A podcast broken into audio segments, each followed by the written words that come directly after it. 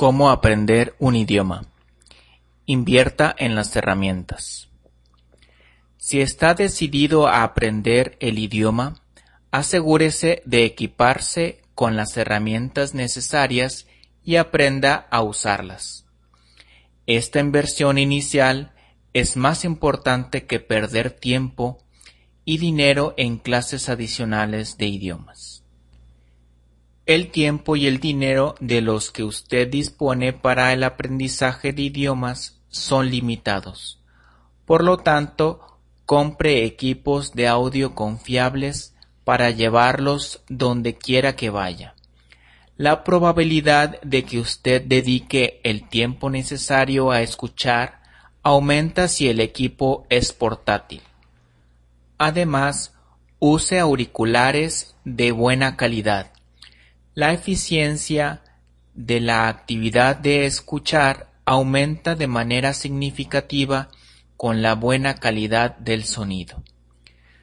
Yo cuento con un reproductor de CD portátil, un reproductor de minidiscos con un pequeño micrófono, un reproductor de cassettes portátil y una pequeña computadora de mano con reproductor de MP3 y micrófono incorporados. Con estos equipos a mi disposición estoy preparado para cualquier contenido de audio sin importar su formato.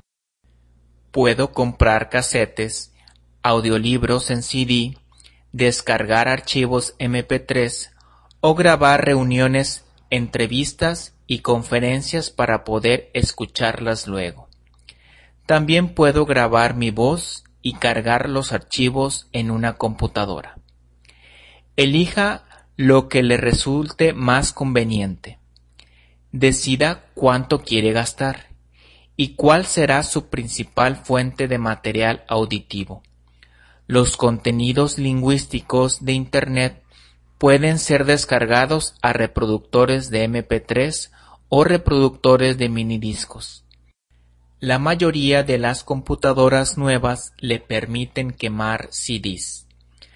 La mayor parte del material auditivo en la actualidad viene en CDs o casetes.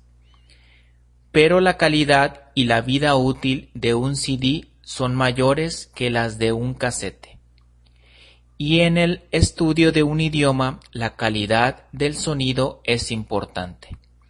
Los reproductores de MP3 y minidiscos tienen la gran ventaja de ser muy pequeños y tener muy buena calidad de sonido. Pero la elección depende de usted. En la actualidad, para ser un lingüista eficiente necesitará una computadora personal y una conexión rápida a Internet.